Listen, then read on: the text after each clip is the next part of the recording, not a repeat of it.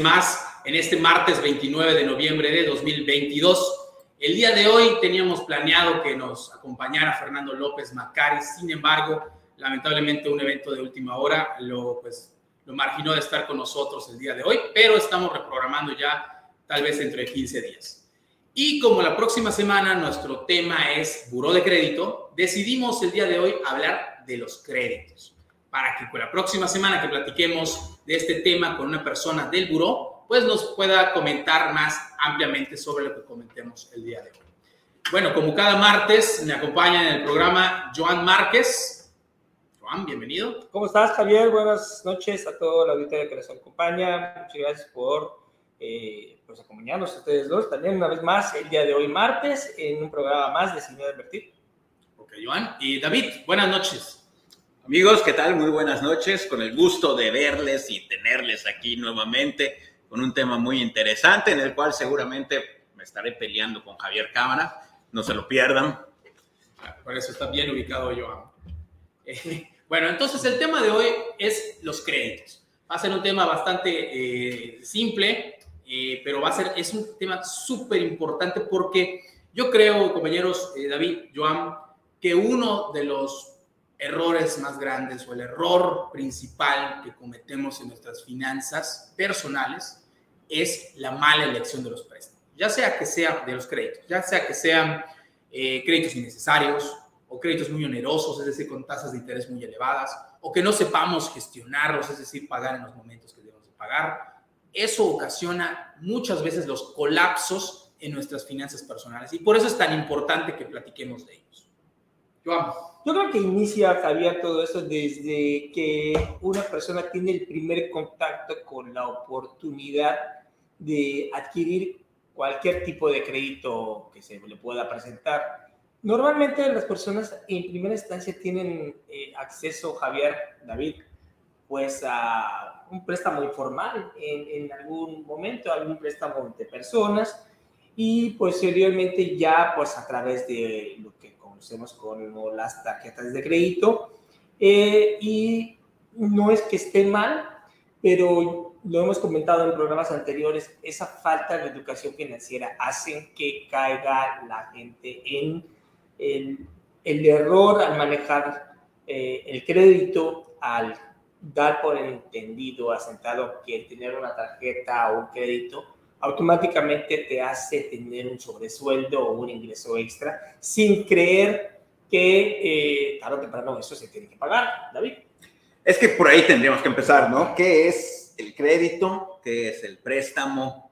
¿Qué es ese producto, ese plástico, esa caída de dinero en, en, en tu cuenta? O sea, es una disposición que te da una entidad financiera, no quiero decir banco porque Javier se va a enloquecer, eh, la cual... Es muy temprano para las agresiones, no, llevamos ni, ¿qué? ni, cinco, minutos. Lo que pasa es que si hablo de bancos, no quiero volver a tocar el último tema, de que los bancos, la mafia, educación... Pero vamos por partes, vamos por partes. Por eso decía, vamos, definir el crédito, ¿no? Es esa disposición de una cantidad de dinero por un determinado tiempo, a un determinado costo, para devolver, en, este, ¿cómo se llama? En ese lapso de tiempo.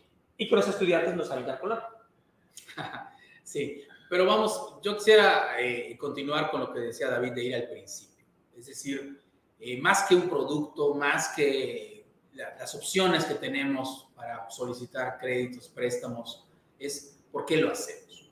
Sí, claro es, es por qué nosotros solicitamos créditos. Yo, yo esta, hay una anécdota que tengo que pues, Joan la he escuchado varias veces, igual David, pero me gustaría compartir, que es cuando fue mi primer crédito, que yo iba a empezar a trabajar, eh, era un miércoles, me dijeron que me presentara el lunes a trabajar, y ya de mi primer trabajo voy a empezar a ganar dos mil pesos al mes.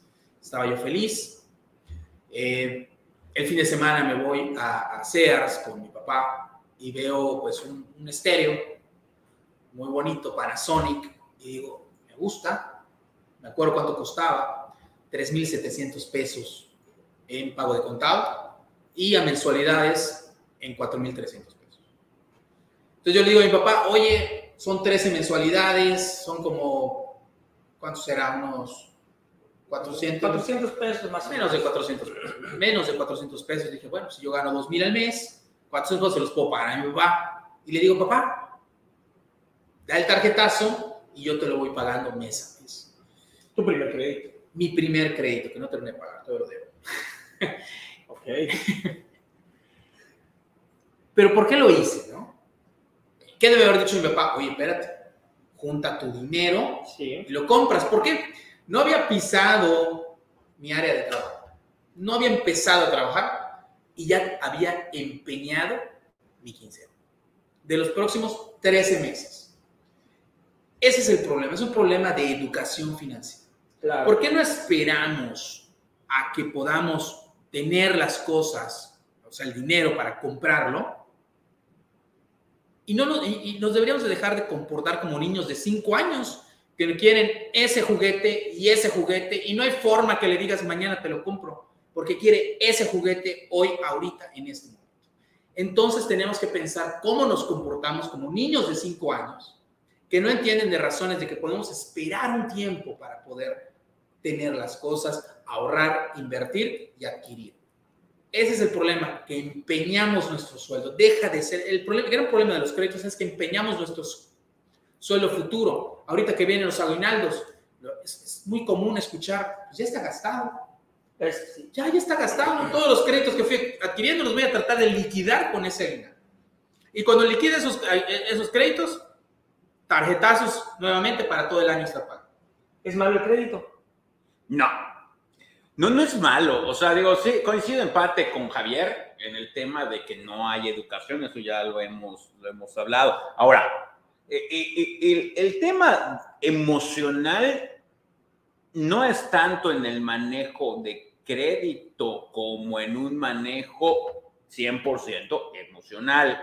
O sea, porque nos podemos emocionar a hacer dieta, nos podemos emocionar a hacer ejercicio, nos podemos emocionar en muchas cosas, al ver una película. O sea, estamos hablando que muchas veces así actuamos. Y la cosa es que no es necesariamente con un crédito. Empieza desde una inteligencia emocional. No es que nos comportemos como niños de 5 años, sino que no sabemos o no distinguimos entre lo que nos puede servir realmente y lo que queremos, entre el objetivo que planteo y la emoción que quiero satisfacer. Entonces, tenemos que empezar desde ahí. El crédito no es, no es malo. Ah, tocaremos el tema. Hay de créditos a créditos, hay créditos más costosos que otros. Sí, claro. Ah, bueno, pero esa es, otro, esa es otra cosa. Pero el crédito no. El crédito es un- una herramienta que te puede ayudar para emergencias. ¿Por qué no? Sí, solo si tienes toda esa planeación de objetivos, comprar ese juguete que quieres. Ah, O sea, simplemente un juguete se puede llamar desde el auto, se puede llamar desde una figura como mi- de las que yo colecciono de colección, se puede llamar un libro, se puede llamar una computadora. Ah, hay Bueno, ahí entraríamos en un tema también. ¿Qué tipo de bienes el que se va a adquirir a crédito y si vale la pena? Javier. Bueno, y, y déjame este, también comentar lo que comenta, lo que dice David, porque creo que me expresé incorrectamente. No estoy diciendo que los créditos sean malos. No, no, no, no, no, no, Felipe. Eh, simplemente que hay veces que no podemos esperar y nos comportamos como niños de 5 años de que Eso, eso arrancaría mi, mi- mi segunda pregunta. ¿Por qué ese movimiento impulsivo al uno tener un crédito y automáticamente eh, el, el estado emocional cambia en creer que tu capacidad eh, de ingreso aumenta? Ya tengo crédito, ya puedo comprar esto, ya puedo apostarle a lo que tú acertadamente dices, a comprometer parte de mi sueldo empeñarlo. empeñarlo, valga, esa es la expresión a- adecuada, a empeñarlo sin tener la certeza de que, pues, ¿de dónde voy a adquirir esos ingresos para poder en un futuro cubrir ello? No sabemos qué, Hay un qué va a pensamiento, pasar, hay un pensamiento mágico donde todos pensamos que en el futuro nos va a ir mejor, vamos a ganar más y vamos a tener mejor trabajo. Entonces, Como el partimos pensamiento de- mágico de- mundial. el, el pensamiento mágico mundialista que tienes. Ok. Este, hay un pensamiento mágico de eso. E influyen varios eh, factores psicológicos también, donde pensamos que pues, sí, la- en el futuro nos va a ir mejor. Eh, y tenemos que escoger qué podemos comprar a crédito y qué no. Imagínate, comprar un su- eh, tus compras del súper a crédito a- y a seis meses sin intereses, por ejemplo. Pues imagínate, vas a estar pagando seis meses un- una, una, este, una compra de súper o un restaurante, una comida en un restaurante. ¿Qué se debe comprar a meses sin intereses, por ejemplo, si estamos hablando de tarjetas de crédito? Ahorita nos, metemos bien en tarjetas de crédito. Sí, claro. Vamos a hablar de los meses sin intereses, que los meses sin intereses financieramente es muy bueno. Si, no nos, si el mismo precio tiene de contado a meses sin intereses, es una muy buena compra, es una buena decisión financiera, porque vamos a pagar en 12 meses lo que pagaríamos hoy. Y recordemos que el dinero va incrementando conforme va pasando el tiempo por la inflación. Entonces, ¿qué comprar a meses sin intereses? Eh, bienes duraderos, como podría ser un refrigerador, la estufa, la lavadora, este, y, etcétera, ¿no? El periodo de tiempo del producto que se va a comprar tiene que ser menor al periodo de pago. Lo que dice Javier, no vas a comprar un súper que te va a durar un, un mes y vas a tardar seis meses en pagarlo. Un viaje, por ejemplo, unas vacaciones, ¿sería bueno pagarlo a crédito con una tarjeta? Es que, es, que, dura es, que, es que aquí también depende mucho de... de, de, de- de- ¿O qué cosas sí? ¿Qué Pero cosas hablamos de no? las tarjetas. Vamos a hablar de las tarjetas de crédito. Sí, Hablar de, digo, estamos hablando del crédito en general, ¿no? O Vamos a sea, crédito. el, el crédito en general. Ahorita estamos en el tema del crédito general. O sea, a ver, hay temas que, que, que uniformes, libros, Claro, el periodo de vida de todo ese producto puede compensarse, te va a durar, por ejemplo, Yo- yo- un ciclo escolar de un año, si tú lo firmas, puede ser sensato realmente comprarlo a, a crédito. Claro, o sea, un súper, pues a lo mejor en este momento alguien, un emprendedor, un freelance, en este momento no puede, no puede o no tiene para pagar el súper. Oye, utiliza inteligentemente esa herramienta, firma tu súper si te va a caer. O sea, hoy necesitas comer- comprar el súper porque tu familia necesita com- Ah, comer. Estás tergiversando. Es- No estoy tergiversando. No, no, No, estoy tergiversando. O Sí, sea, esto- lo estoy, lo estoy, lo estoy aterrizando. contexto lo que estoy diciendo. Pues es que tú estás diciendo, no hagas el súper. Espérame, No, si no, yo no, tengo, si yo dije que tengo, no hagas el súper. A ver, por partes nada más, porque si no, Es que, es que está tergiversando lo que yo dije. A ver, a ver, ¿por qué? Porque yo dije, cuando estamos hablando de meses sin intereses, si no Ok. tienes dinero y quieres dar el tarjetazo porque lo vas a pagar la siguiente, en tu fecha de corte, 20 días más, Claro. adelante. Claro, si para eso es, es para emergencias las tarjetas Sí, claro. de crédito. Es exactamente Yo- lo que él está comentando. Sí, pero nada más que está tratando de decir que yo dije lo contrario. yo no estoy tratando de decir, yo estoy aclarando Bueno, y aterrizando muy posiblemente una idea mal planteada por ti. Bueno, ok, lo acepto. Muy mal planteada, porque entonces A mí estamos. sí cabe la cultura. Gracias. Entonces, a ver, Con la gordura no se meta, no estamos trabajando. de- sí. Este, el caso es que yo creo que es, o sea, es saber utilizar. Es correcto. ¿no? Sí, claro, o sea, definitivamente un mes sin intereses en un súper, pues a lo mejor no, pero ¿por qué no utilizar el crédito? No estamos hablando de tarjetas, el crédito como tal. Vamos a aterrizarlo. Javier, ¿cómo funciona una tarjeta de crédito? ¿Y qué podría A ver, el mejor, de hecho, el mejor instrumento o el instrumento más común es la tarjeta de crédito. Vamos a arrancar con ello. Sí, ¿Cómo y- funciona? Y el arma, eh, eh, la tarjeta de crédito es un arma de doble filo. ¿Por qué? Porque es una muy buena aliada, porque te puede sacar de emergencias. Cuando se te acaba el dinero por alguna situación, tienes la tarjeta y te puedes sacar eh, de un apuro pagando, no sé, la luz, el súper, algún servicio médico, alguna urgencia que tenías y lo pagas. Nada más que hay que considerar que las tarjetas de crédito hay que pagarlas. ¿Ok? Claro. Entonces, tenemos un periodo donde de 30 días. Porque es un dinero que te prestan, o sea, Pues, hay un periodo de 30 días y tiene una fecha de corte. A partir de que corte, si tú compras el primer día, vamos a- vamos a partir de que tú compras el primer día de, esa- de ese periodo de 30 días, Primer día de mes. el primer día de mes tienes 29 días más para pagar, fecha de corte, más Un periodo de aproximadamente gracia. 20 días más, hablando de casi 50 días de la compra que tú realizaste. Oye, lo compré a fecha de corte. Bueno, pues vas a tener nada más 20 días para pagarlo, ¿ok?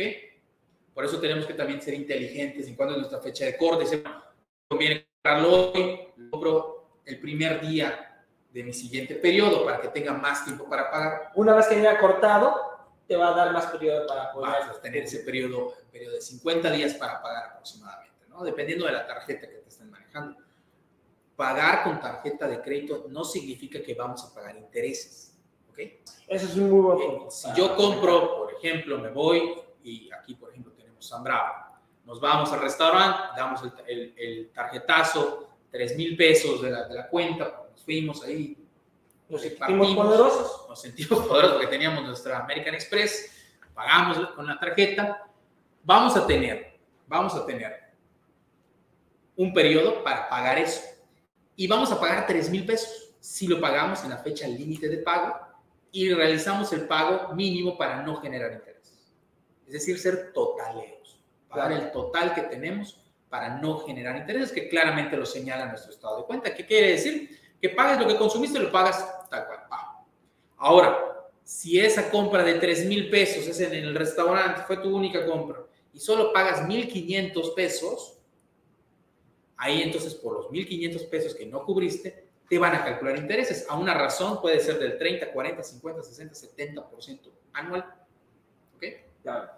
Más o menos en cuánto está oscilando una tarjeta de crédito por medio. Hoy en día, con Pues es que depende, eso es- depende de qué tarjeta sea. Mucho depende del costo de la anualidad. Mientras más costosa sea la anualidad, normalmente te manejan menos, menos tasa de interés, pero oscilan desde las que te dan, te las regalan prácticamente, esas tienen mucha tasa de interés porque el riesgo de que te den una tarjeta sí es mayor. Siempre hablemos del riesgo rendimiento, ¿ok? El, el- el banco evalúa, este es muy riesgoso, le voy a cobrar más tasa. ¿Ok? Así, así lo manejan los bancos. Entonces, vamos a pagar un interés por ese saldo que no hayamos cubierto. Ok. Ahora, ¿qué pasa si no pagamos nuestra tarjeta de crédito en la fecha límite? Ya nos metimos en problema porque de entrada nos van a cargar gastos de cobranza, que están a razón de 400, 500 pesos masiva, más intereses, moratorios. Interés moratorio. Que ahí es donde está la trampa. Y ahí empezamos, y, y por no pagar un día, a lo mejor terminas pagando 800, 900 mil pesos por un día que te atrasaste. Ahí es donde nosotros tenemos que tener mucho cuidado. Por eso les digo, oye, este, ten la menor cantidad de tarjetas de crédito posible. Es y no sí, es porque que sea malo ¿verdad? tener 10 tarjetas, no es porque sea malo. Como tú. Eh, Yo creo que. estoy tratando de desarrollar el tema. y pero- De hecho, tú tienes 10 tarjetas de crédito. ¿Por qué no dices que tienes 10 tarjetas de no crédito? tengo 10 tarjetas. 8. Son Le di el número. Son es, 5. es, es, es sano tener tantas tarjetas de crédito. Sí, Pues es que el financiero lo, lo debería de decir. cinco es demasiado. Pues es que el Porque- financiero no debería decir de por qué cuentas- tiene tantas tarjetas de crédito. Porque al final de cuentas, Javier, David, esa cantidad de tarjetas de crédito, eh, al final de cuentas se traduce en cinco pagos que tenemos que hacer. Exactamente, ahí es donde voy. Por eso es malo tener tantas tarjetas de crédito, porque si tú no tienes orden en las fechas de pago, se te va a pasar una, no la vas a pagar y entonces ahí vienen los cargos. Y si se te fueron dos en un mes, imagínate, vas a pagar dos mil pesos por tarjetas por no haber pagado en el día correcto.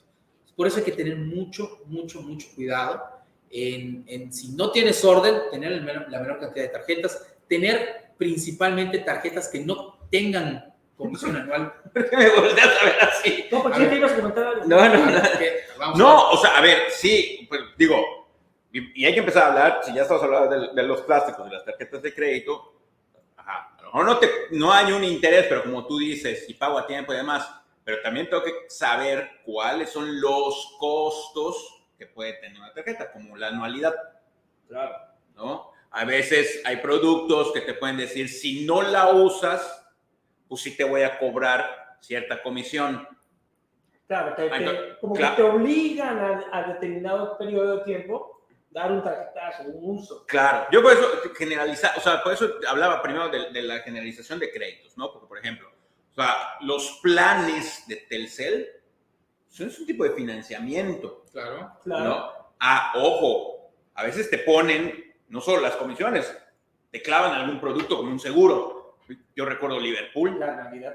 o la anualidad, o por ejemplo Liverpool, que te da su tarjeta de crédito, hablando de su tarjeta departamental, que es exclusiva de la tienda, inmediatamente te clava un seguro. Y quítate ese seguro. Entonces, sí, además, o sea, hay que revisar muy bien qué te está ofreciendo ese producto. Uno es pagar a tiempo, como dice Javier, para no generar esos intereses, que es lo que más impacta, pero siempre va a haber por allá posiblemente pequeños cargos de manejo, o sea, no, la, no lo usaste, entonces te cobra una comisión, o lo usaste, bueno, no llegaste al monto, o ¿cómo se llama? No hiciste tal, tal saldo, ¿no? No utilizaste, no sé, 5 mil pesos al mes, ah, entonces sí te voy a cobrar, o esos seguritos que de repente te cobran. La tarjeta departamental, ¿tiene alguna diferencia con, con este tipo de... de no, sus beneficios es que no tienen comisión anual. Ahí, ahí estás evitando un costo adicional. Eh, es muy raro que haya una tarjeta, bueno, yo me acuerdo la tarjeta Suburbia, sí tenía un cargo y no tiene ningún sentido. Y creo que solamente puedes comprar en la tienda. Los, pero los costos son más caros, ¿no? Los intereses son más caros en las departamentales. Los, ¿Por qué? Porque una tarjeta departamental Mm, se la pueden dar a cualquier persona. Es comprobar nada más un monto mínimo de ingresos o que no tengas, estés tan mal en el buro, te dan la tarjeta. ¿Ok? Entonces, tú eres un sujeto de alto riesgo y por eso tienes una tasa de interés mayor.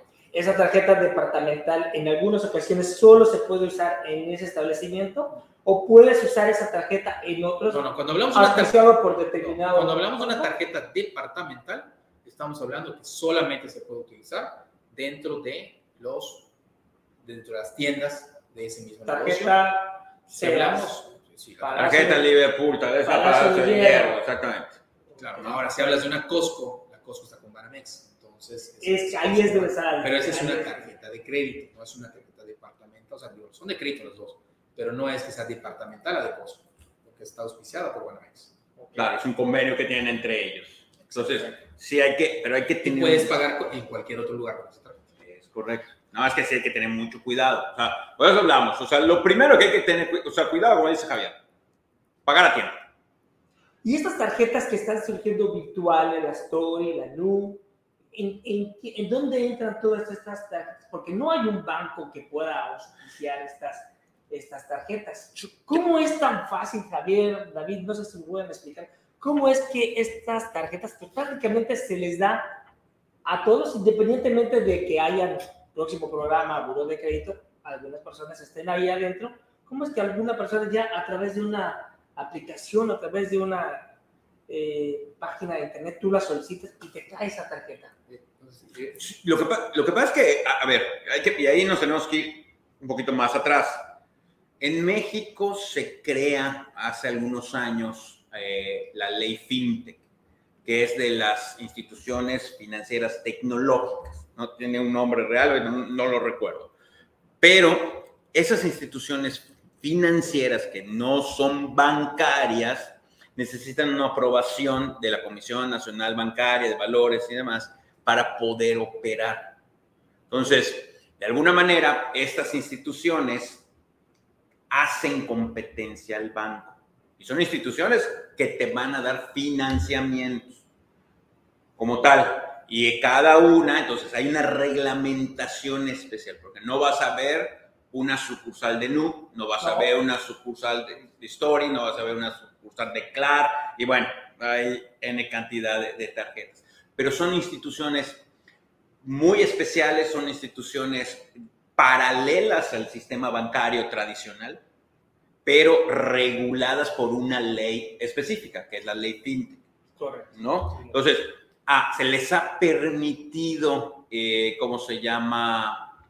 Eh, operar en, el país. De hecho, pues no, creo que ni es este, ni es mexicana, creo que es brasileña, ¿no? Es brasileña. Story creo que tampoco es mexicana, no sé, no, no, no recuerdo ahorita la, de dónde viene, pero se les ha permitido, porque tienen las plataformas, han cumplido con los requisitos de la Comisión Nacional Bancaria de Valores, en donde pues esta ya, eh, eh, ya al tener los permisos ya pueden. Y a veces, muchas veces, estas, perdón Javier, vienen de crowdfunding, es decir, de fondeos colectivos, en donde esos fondos colectivos se pueden utilizar para dar financiamientos.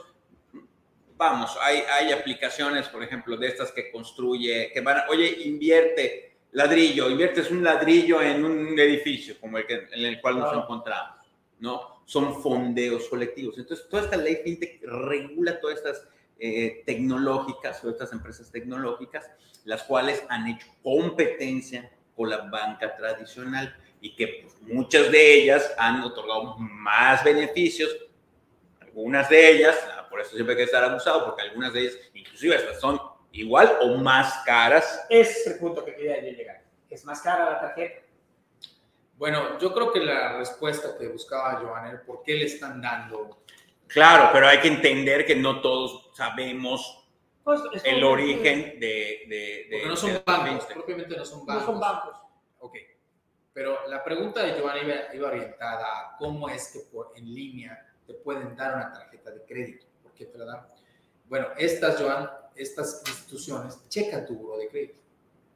Y si tu buro de crédito está lo suficientemente bueno, que ni siquiera tiene que ser muy excelente, te otorgan esa tarjeta de crédito con un monto máximo de crédito de 2 mil pesos o 3 mil pesos, muy poquito. Pero te ayuda, si tu historial crediticio es ya malo, a irlo mejorando o si estás empezando a crear un buen historial crediticio. Entonces te van aumentando 2 mil pesos, 3 mil pesos, 5 mil pesos y así se van yendo para arriba lo que te van dando siempre y cuando tú vayas cumpliendo. Me acordaba, Javier, hace algunos años que tocamos este tema y, y voy a echar un poquito más para atrás, todavía no se integraba David. Había unas tarjetas de crédito que para dártelas tenías que hacer el depósito. La historia Dabas una cantidad de dinero y, y a lo mejor suena absurdo. Ese mismo dinero que tú das es el mismo dinero que a ti te prestaban Sí, lo que pasa es que funcionaban con un depósito en garantía. Ok. Entonces tú dejabas ese depósito en garantía y te daban el crédito. Eh, la ventaja es que de esa manera tú vas creando un historia crediticio. Okay. Es para eso. Sí, muchas de esas tarjetas, como dice Javier, eh, hay que o, se han utilizado por mucha gente como para reparar tu historial crediticio. Porque como te, ya no puedes ir a, a, a, cualquier banco tradicional, porque pues inmediatamente, aunque debas mil pesos, pues ya estás bloqueado, ya no te dan el, las tarjetas de crédito tradicionales. Estas bancas o estas, o estas este, instituciones sí te ofrecen esos créditos, muy poco, ¿no? Dos mil, tres mil. Yo, he escuchado que hasta diez mil pesos es así como que con lo que puedes empezar si no estás tan mal en el, en el O sea, pues, diez mil pesos, ellos generan o absorben ese riesgo de que tú vayas pagando. Pero como se reporta al buro de crédito, pues esto puede ir ayudando a reparar tu, tu historial crediticio. A irlo mejorando, ¿no? Te va dando, te va dando eh, este historial crediticio que, que, ya no tenías. Sobre todo esto sirve para los jóvenes, si quieren empezar y formar un buen historial crediticio. El problema es este, que los jóvenes, y lo comprobé cuando fui con David, muchos no saben cómo funcionan, es decir, y cómo ganan las tarjetas de crédito. Si me dices que no voy a pagar intereses durante 50 días, entonces ellos qué ganan? ¿Qué es lo que ganan? Si no pago los intereses. Pero yo compré hoy y pagué en 50 días y pagué todo. Compré 3 mil, pago 3 mil. ¿El banco no gana nada? No gana nada. Sí, claro que sí. Cuando yo compré esos 3 mil pesos, al negocio le cobró el banco una comisión entre el 2, 3, 4%. Esa es la ganancia. El banco ya tiene su ganancia por comisiones. Entonces, yo pago 3 mil, o sea, para mí, cliente del banco, tarjeta viente, pues no hay problema, yo compré 3 mil, pago 3 mil. ¿Ok? Pero el banco ya ganó. ya tiene su comisión, ya tiene su comisión. Claro, de hecho, hay, no sé si te acuerdas de aquel meme que veíamos de, una, de, una, de una imagen en donde un establecimiento, no te acepto nu, no te acepto history, no te acepto no sé qué, porque venía mucho por el tema de las comisiones que cobran los bancos. Es que inclusive el banco, el banco normal, el banco, la banca tradicional, por tener la terminal, tu establecimiento te cuesta. Sí, por eso se han proliferado bastante los CLIP o los cero. Vamos a hablar del tema de tarjetas de crédito para pasar a otro tipo de crédito. ¿Algún comentario adicional? Porque... Bueno, yo, vamos a seguir. Nada más, Javier, Cama, eh, Javier Palma tiene 10 tarjetas de crédito no predica con el ejemplo. Es, que no predica con el ejemplo. Es, falso, David. Pero tengo un ah, calendario ah. de pago, David. y no todas las utilizo. Tú estás diciendo que la gente no, no, se, no tenga más de una tarjeta, dos, y tú tienes siete. No tengo siete, ya te dije cuánto. Si, si luego, tengo de, calendario. luego de cámaras terminan peleando para ver cuántas tarjetas tienes. ¿Tú cuántos Los- tienes ahí? Yo dos, Ok. porque así me has instruido, así me has enseñado. Los créditos de estas casas populares, que la gente que a veces por desconocimiento, por miedo, vagas a la expresión de decir, es que no me van a dar la tarjeta de crédito, y recurre a estas casas populares, ¿qué tan efectivo es o qué riesgo tienen? Porque muchas veces se escucha que eh, la gente va y da su dinero y lo que estabas platicando, con ese dinero te prestan, pero de la noche a la mañana, Javier, resulta que la casa popular pues ya no existe. Bueno, lo que es que brincamos de un tema completamente radical, completamente diferente. ¿no? Las cajas populares son cajas de ahorro, donde llevamos nuestro dinero y en base al dinero que van aportando los ahorradores, con base a los, al dinero que van a llevar los ahorradores, eh, Presta. Ellos prestan el dinero, ¿ok? Pero ese préstamo que sacamos de allá no necesariamente es porque no me dan tarjeta de crédito, se utilizan para otro tipo. Muchos son negocios los que sacan ahí.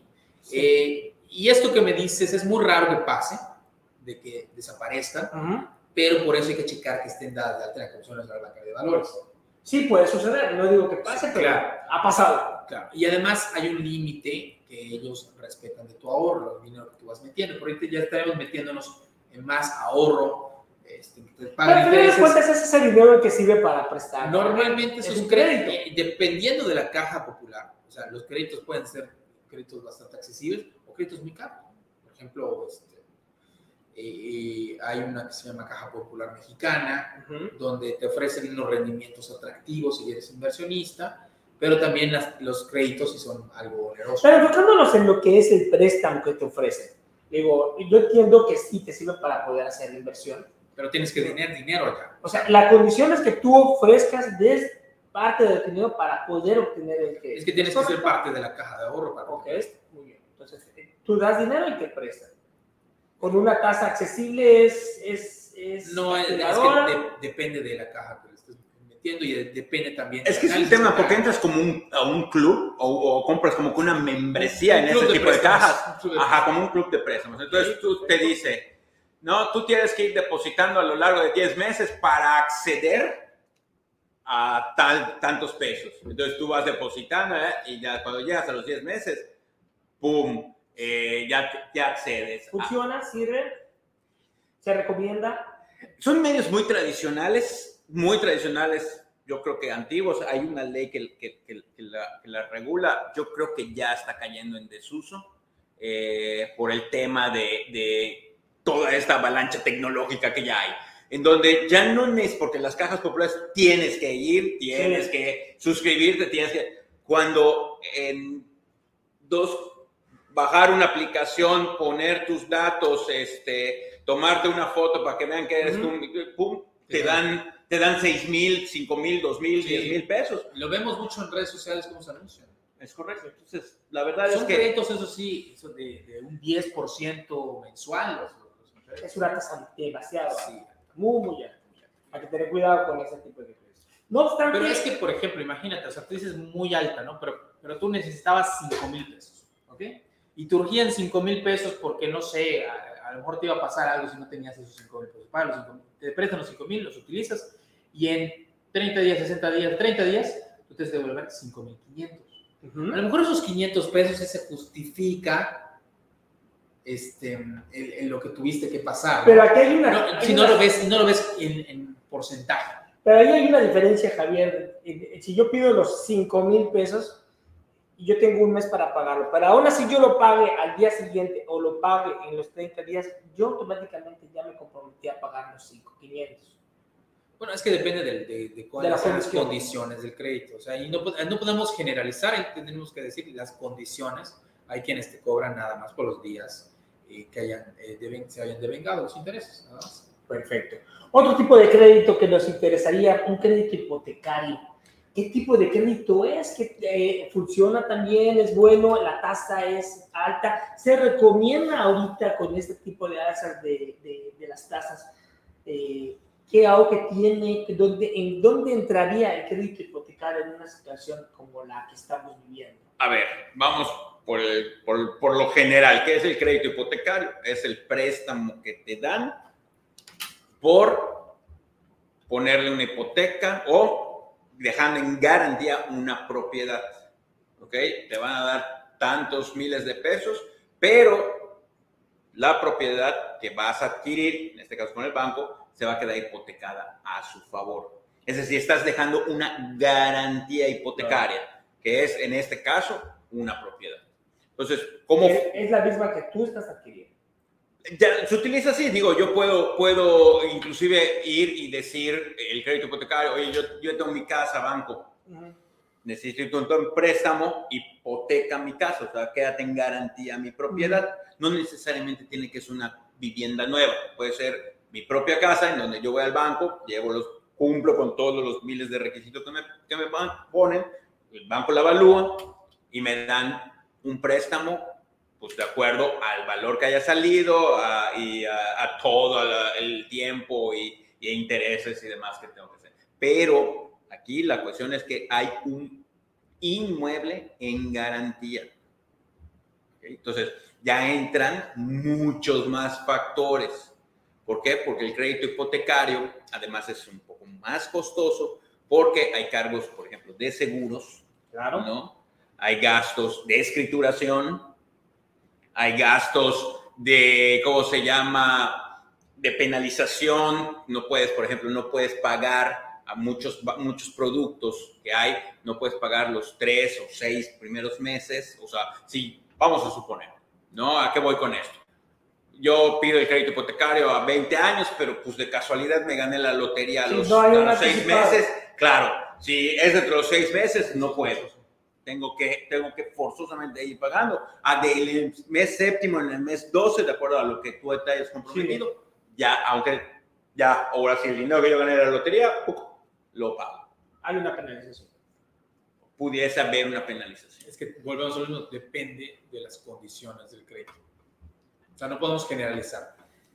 Ajá. Pueden haber penalización o no pueden haber penalización. Sí, hay, hay unos que te dicen tres meses y ya puedes pagar la totalidad. Hay unos que te dicen no un año y ya puedes pagar la, la, la, Lo que sí, hay cargos muy específicos, como la escrituración, como tu seguro de vida, que ya te lo cargan, para poder que el banco garantice que si te mueres, bueno, sea automáticamente se pague, pero no lo paga el banco, lo pagas tú.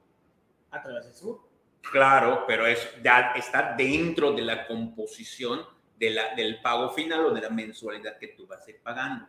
O sea, tú a lo mejor, y Dios, ahorita Javier lo va a explicar mejor, pero tu mensualidad real son de mil pesos pero te van a cobrar 500 de seguro, te van a cobrar 500 de interés, te van a cobrar 500 de no sé qué, y entonces obviamente ya tu mensualidad de 1000 originalmente, pues con todos los cargos se va a convertir en 3000, 3500. Y que al principio vas a estar pagando prácticamente todo eso y está haciendo prácticamente nada capital. Es correcto, sobre todo en el Infonavit, ¿no? Que en el Infonavit puedes haber pagado 17 años, y tú vas y te volteas, sobre todo la modalidad, si era veces salarios mínimos y demás, tú habías pagado a lo mejor ya 20 años y cuando ibas habías pedido 100 mil y cuando te vas y te volteas, perdón, o vas y dices, ah, ya pagué 20 años, voy a ver si lo puedo liquidar, vas y pagabas veces salario mínimo, dices, no, debes 270 mil pesos, ¿cómo? Si pedí prestado 100, ya pagué 20 años y ahora debo 270 mil pesos. Y tú sacas tu historial y ves cómo se hacen estas pues, ajustes, por llamarlo de alguna manera, de cada año y, y, boom, se va y boom, se va más para arriba y más para arriba. Y ahí es donde entra la, la pregunta de, de origen, el, el, tipo de tasa que te, que te ofrece una, una, un crédito hipotecario, crédito de vivienda, si no es lo mismo. Es recomendable, digo, la mayoría de los créditos hipotecarios manejan tasa fija. eh, actualmente, pues las tasas han subido, las tasas las tasas de, de, los créditos hipotecarios se han mantenido, han subido un poco, porque la tasa actualmente, la, la tasa objetivo del Banco de México, te dan en 10%, pero esto es temporal, o sea, es decir, en uno o dos años se irá para abajo, y los créditos hipotecarios son a 15, 20, 30 años. Entonces la tasa que te ponen allá del 10%, 11%, 12%, pues es la que vas a ir llevando, ¿no? Una tasa, una buena tasa de un crédito hipotecario, estamos hablando de un, de un 9%, un 8%, son muy buenas tasas para los créditos hipotecarios. Otro tipo de crédito para, bueno, vamos a concluir algo de referente al crédito. Sí, o sea, es fijarte realmente de qué, cuánto te va a costar. Digo, aquí está lo del famoso costo anual total, que es el CAT, ¿no? Que, o sea, es cuánto realmente me va a costar. O sea, vamos, vamos no, no, no quiero ahondar mucho en el tema, pero por ejemplo, en un auto, ¿no? Un auto, sobre todo si vas a una financiera, pues el auto a lo mejor te costó, dos, te cuesta o te dicen en el anuncio 200 mil pesos. Ah, pues es muy bonito. Ese sería la Pero- crédito que íbamos a preguntar. ¿Qué- Pero, pero, pues todo lo que es el costo del financiamiento, ¿ok?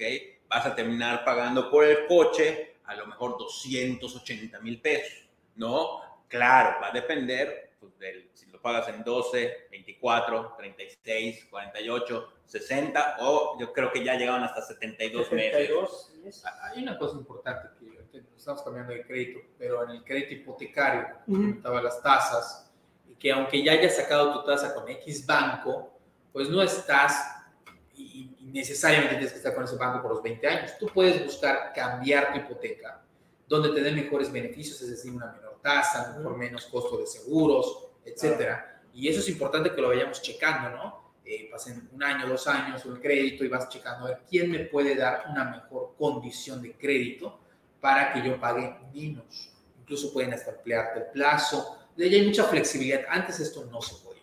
Correcto. Sí, ha- han obligado a los bancos, o sea, la, la- la Comisión Nacional Bancaria, la Conducef, y han reglamentado bastante esto. O sea, eso no se podía hacer, el múdate de hipoteca. Por eso es importante, ya lo veremos la próxima semana, el tema de tu historial crediticio, Muy importante.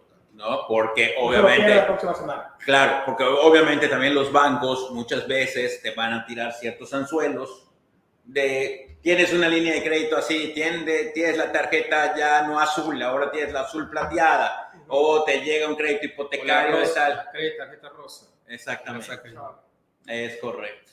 ¿Algún problema? con- Está bonito el color. Está bonito el color. Es- ya ves, digo, ya es lo ves. digo, es lo que digo.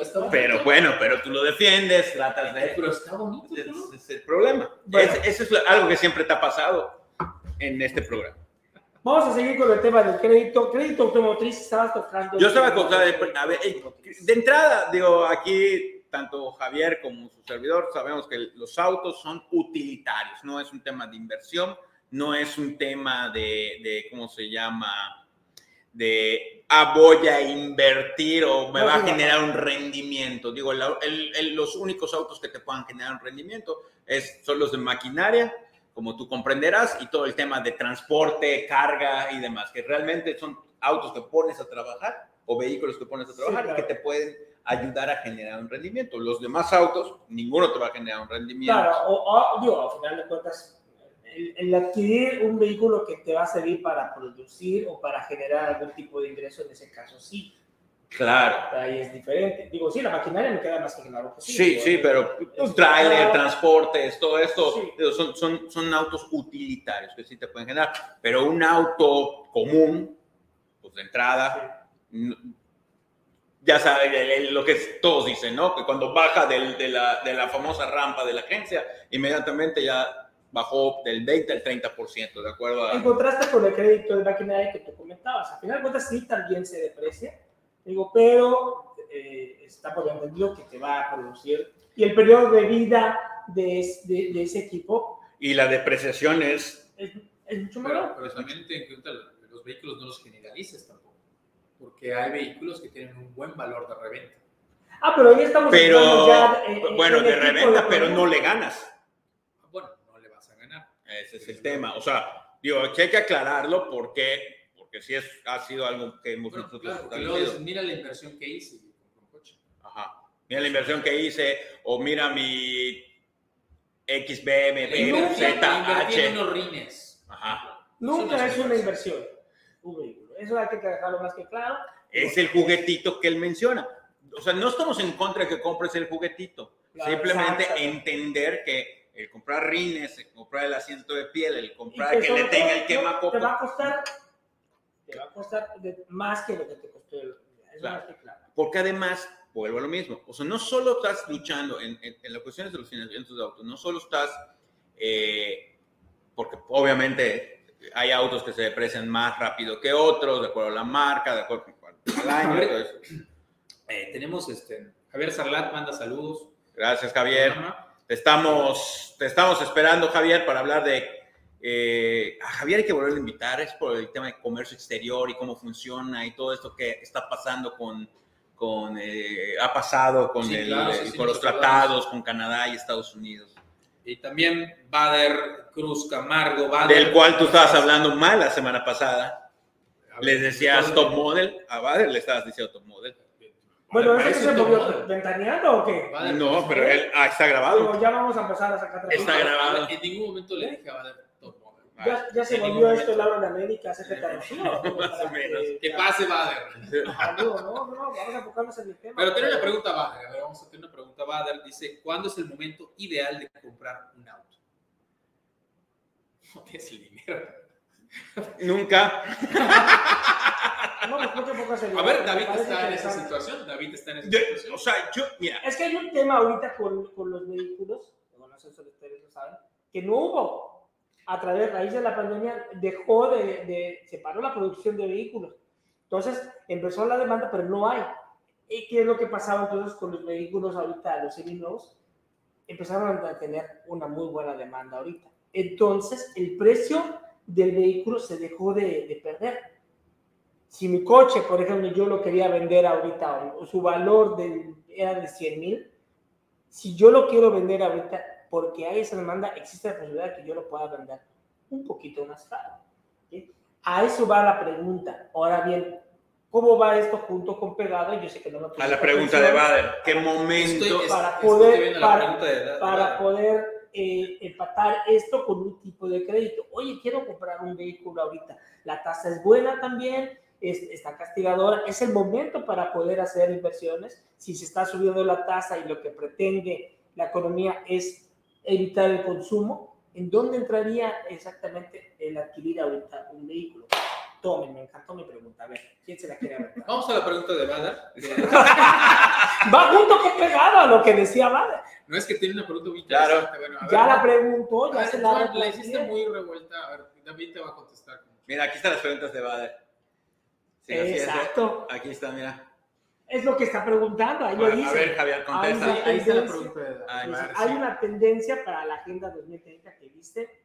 No tendrás nada y serás feliz. Está claro que todo se volverá un modelo de renta, incluyendo los autos de plataforma. Claro, o sea, definitivamente, digo, esa es la tendencia. Cosa, Bader, que Javier no cree. Cosa que, que Javier dice que en el 2050 no va a haber todos estos No, no, cambios. es que quienes dicen que el 2040 se acaba el mundo, David. 2050. Esos seguidores de esa secta a la que tú O sea, perteneces, a la 2050. que tú perteneces, esa secta, O sea, volvimos otra vez a 2040. hacer Laura de América esto. no, es que perteneces a una secta, ¿Determinado o qué? a una secta negra, Pero vayas a hacer en su programa 2040 entonces de, de secta. No ver, estamos hablando ya. de secta, estamos Seriedad. hablando de A ver, economía. ¿En qué momento es para comprar un auto? Yo creo que en el momento que ya te vaya a ser utilitario, es el momento ideal. En el momento que por trabajo, por, este, por tu ejercicio profesional, por la necesidad, por una necesidad de transporte, de familia, de tuya a, tu- a algún destino en especial, ese es el momento. En el momento que vaya ya a tener una utilidad, adelante. Y sobre todo, Javier, una, una vez más, traído, tener un, un, un enganche. Traer, traer un enganche. No aventarte de lleno el crédito a, a tal cual. Hay que No, dar pues, un buen enganche tienes que para dar que. el enganche siempre. digo, No necesariamente. Que En no algunos casos no. Sin enganche. Sí, hay ve- hay veces que te dicen, ¿sabes qué? Ya Eso no lo sabía. Sí. Eso yo no lo sabía, pero puede ser. No, Puede ser. yo- Puede ser, puede ser. O o puede ser que sea un enganche muy pequeño. Yo creo que nos está engañando. Sí, bueno. claro. No, no, no, no. Claro, hay enganches trampa. ¿Por qué? Porque a la vera tú Ok, das un enganche de la- 10 lo- lo que y lo terminas perdiendo. Da la mayor cantidad de dinero para tu enganche. Claro. Eso porque tu crédito va a ser menor. Claro.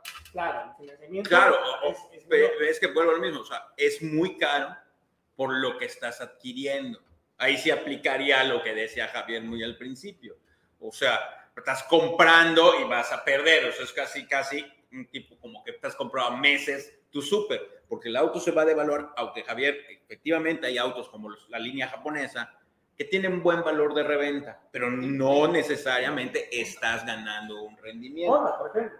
Mande. Honda. Honda, por ejemplo. ¿no? Hay gente que pues, malamente compra Honda eh, creyendo que hay, hay, gente porque, mala, porque cree que van a tener un super valor de reventa cuando Honda ha venido de ciertas crisis. Pero bueno, eso en, en algunas otras cuestiones hablaremos de la línea Honda en especial y de la gente que ha comprado. Sí, sí, ya me queda claro. Bueno, vamos a ir aterrizando y vamos a ir concluyendo. Capacidades para poder cubrir. Pero me gustaría comparar lo que decía David. Sí, claro. Un crédito automotriz el valor del vehículo después de cuando termine tu crédito automotriz va a ser mucho menor a lo que tú erogaste, a lo que tú pagaste. Sí, claro. Tú pagaste a lo mejor por un coche de 400 mil pesos, terminaste pagando 700 mil. Y en 5 años o 6 años ese coche valdrá cuánto? 250 mil. 250 mil. Entonces pagaste 700 mil y lo puedes vender en 250 mil en 5 años. O sea, perdiste 450 mil pesos. ¿Ok? Sí. Sin embargo, un crédito de una casa cuando tú termines de pagar tu crédito hipotecario, pues a lo que hayas pagado la casa, a lo mejor compras una casa de 2 millones y terminas pagando 4 millones, 5 millones, en 15 o 20 años, a lo mejor esa casa ya la plusvalía hace que cueste más. Sí, es, cueste más o a lo mejor llegas a lo equiparas, o sea, digo, es, o sea, hay más tendencia a que puedas Esa sería la diferencia entre un crédito hipotecario y un crédito. Sí, a final de cuentas uno eh, se empieza a valer menos y otro pues obviamente causa, causa una plusvalía. Ya sí. tenemos que ir cerrando. Sí, sí. Saludos a, a Shulha. Eh, sí, es, es, cierto, amiga. Eh, los coches están ahorita carísimos. Saludo, Bader. Muchas gracias por tus comentarios. Y a María José Cobian, que también nos está viendo. Eh, un consejo para poder medir nuestra capacidad de pago. Yo quiero tener el crédito y hasta dónde sería bueno saber si es bueno tener 10 tarjetas de crédito o un crédito automotriz, un crédito bancario, eh, un crédito personal, un crédito, eh, no lo sé. Nuestra capacidad de pago. O sea, Exacto, digo, bueno, yo ya, ya, ya, debo un montón, pero mis ingresos ya están pegando prácticamente con todo lo que yo tengo que pagar al mes. Digo, hay, hay una regla donde ellos no te quieren dar más. Si tus ingresos, perdón, si tus créditos, tu pago de créditos es igual al 35%, ya no te quieren dar más créditos. Es, así es como lo, lo, evalúan. Tú agarras y te dicen cuánto es tu ingreso mensual. Y capacidad de pago es el 35%. Y la capacidad de, todos de pago es una tercera de parte de tu ingreso. El problema es que de repente nuestros créditos son el 120% de nuestros ingresos. Y, y, sí, hay casos reales. Eso es lo que, es, ahí es donde que, quiero aterrizarlo y que me, que me, que me asesoren. Y eso es por educación financiera. Claro, digo, pero al final de cuentas. Parte del complot no es parte de algo. Se me va la idea. Qué frío hace, por cierto. bueno, pero, digo, es parte de la idea, ya se volvió a pagar el computadora.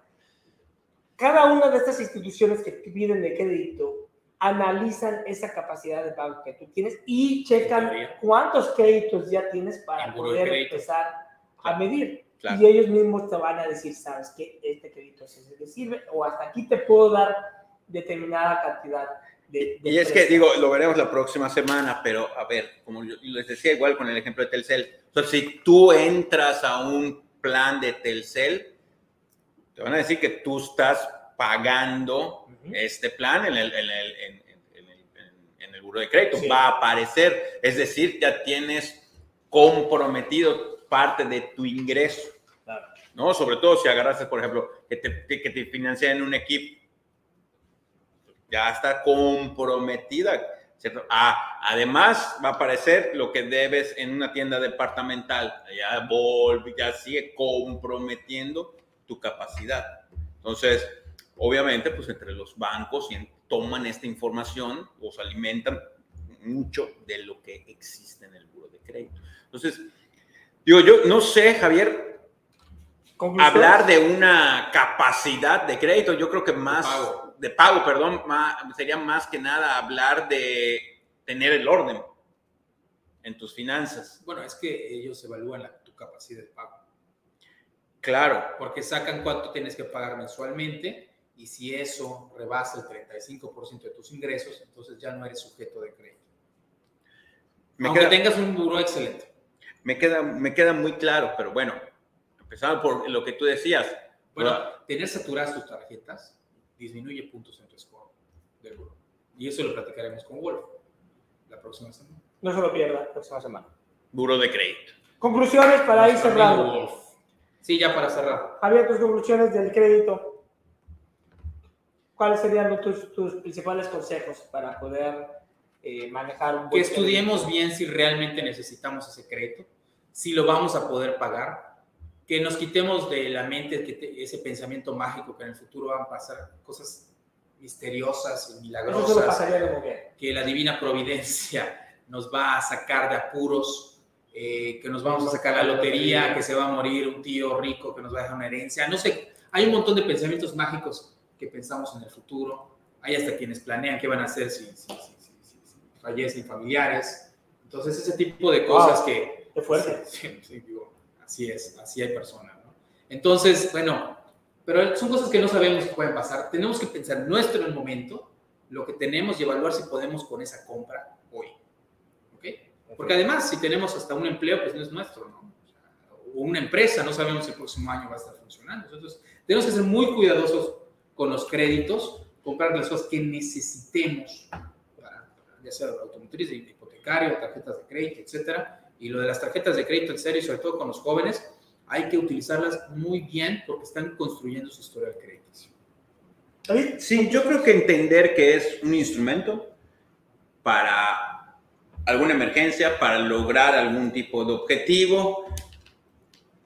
Yo, yo sí soy de la idea de decir, bueno, por, siempre y cuando sea controlado, ese juguetito lo puedes hacer, lo puedes obtener. No se trata, la, la educación financiera, las finanzas personales, nunca no se trata del sacrificio se trata de lograr lo que tú, lo que tú consideras, ¿no? Entonces, creo que es saber utilizar, como bien dice Javier, de manera inteligente, todas este tipo de herramientas que nos pueden ayudar a sacar, salir de un apuro, a lograr algún gustito por allá, siempre y cuando sea controlado. Más que nada, vamos a informarnos ah, y saber, sobre todo eso, es, yo creo que ese es el, el- el de los principales consejos. ¿Qué voy a pagar? O sea, claro. es decir, ¿qué cargos tiene? ¿Qué, qué, qué, ¿Cuál es la carga que me va a tener este plástico? ¿no? ¿Cuánto? ¿Qué seguros? eh, ¿Qué comisiones me van a, me van a pagar? Igual, eh, saludos a, nuevamente a Bader. Gracias, Shulja, por tu comentario. Eh, muy amable. Eh, efectivamente, Shulja, te queda una clase pendiente con Javier. Entiendo que desde hace rato te la, te la prometió y no te la ha, eh, no la ha cumplido, pero no te preocupes, ahorita hablo con él para que se ponga de acuerdo no contigo. te preocupes, David, ya hablé con Jorge. O sea, no tienes que estar. Otra vez, La- que- manda, la que manda en esa relación es Shulja. Bueno, eso ya lo sabemos. Pues, ¿Pero ya lo ¿esto es sabemos. ventaneando o qué? No, no, no, no. Simplemente estamos leyendo los ¿Que tú comentarios. también quieres ir a la clase? Conclusiones, por favor, de eh, crédito. No, a, a ver, hay un comentario también de, de este. De Bader de dice, el crédito debe ser utilizado de manera inteligente, como dice Javier. Repítelo, David. El crédito debe ser utilizado de manera inteligente, como dice Javier, porque al final del, día, al día, al final del día hay crédito para ropa, para juguetes, para muchas cosas. Que yo creo que quizás ese tipo de cosas no se deben de sacar en créditos. Eh, respetable, va de lo que dices. Eh, igual los bancos ya están muriendo, están haciendo nuevas tarjetas, NU, por ejemplo, y sorprende cómo la gente cumple más con sus pagos con esas instituciones que con las tradicionales. Alma, muchos saludos. Igualmente, saludos. Este, sí, o sea, definitivamente, digo, es, es, es de manera inteligente, pero es cuestión de planeación, es cuestión de lograr Además. Bader, recuerda que el que nada debe, nada tiene. Es correcto. Es, una, es que es una buena frase. Y bueno, nada más mi conclusión, como aquí los especialistas dicen eh, que en un momento vuelven esto ventaneando, digo, hay que estar muy conscientes y con el cuidado del manejo de cada uno de los créditos que utilicemos. Medir nuestras capacidades de pago, estar muy conscientes de los días de corte y sobre todo, insisto, aunque suene disco rayado, El crédito no es un sobresueldo, es algo que nos sirve para salir de un apuro, pero que tarde o temprano se tiene que cubrir ese, e, ese préstamo. Para poder ser sujetos una vez más a, a créditos posteriores o futuros, tenemos que cumplir con nuestras obligaciones. Muy bien. Pues ahí la dejamos. Este, ya despedimos el programa. Muchas gracias por habernos acompañado. La próxima semana vamos a tener a nuestro amigo Wolf hablando del buró de crédito. Él es el. pues es el vocero. Es el vocero nacional del buró de crédito, así que van a poder resolver todas sus dudas que tengan del buró de crédito. Que si mi score, cómo saco mi, mi buró y qué pasó, salgo, la, cómo hago todo lo que, todas las dudas que tengan del buró de crédito las van a poder resolver la próxima semana en que hablemos con nuestro amigo Wolf. Bueno, pues hasta aquí llegamos. Recuerda que si crees que la capacitación cuesta, prueba con la ignorancia. Nos vemos. Nos vemos. Dios lo bendiga.